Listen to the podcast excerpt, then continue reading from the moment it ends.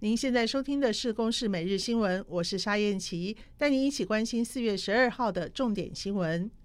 台中大甲骂绕境九号发生抢轿争议，造成警方和统促党成员都有人挂彩。统促党荣誉主委吴金虎以及他的妻子李佳薇，昨天晚间到彰化地检署复讯，检察官讯问之后，认为两人涉犯刑法妨害公务罪嫌重大，分别諭令两个人各以十五万以及二十万交保。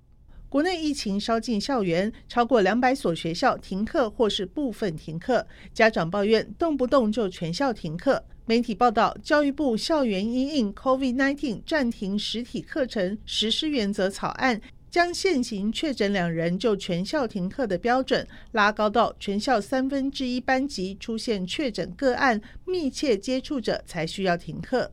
此外，这一波疫情使得快筛试剂需求量大增。国民党立委质疑，国内快筛试剂市场价格偏高，试剂一支要价三百元，是南韩、新加坡和许多欧洲国家的三倍。针对是否有不肖商人趁机赚黑心钱、发国难财，要求公平会介入调查。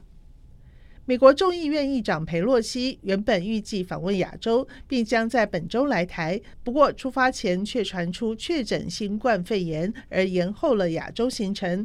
他稍早在社群网站发文表示，自己的病毒检测呈现阴性，将在十二号结束隔离。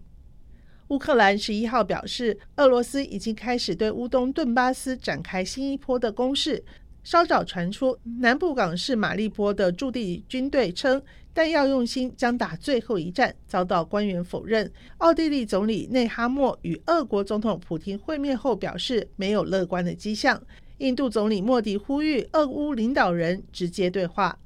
以上由公视新闻制作，谢谢收听。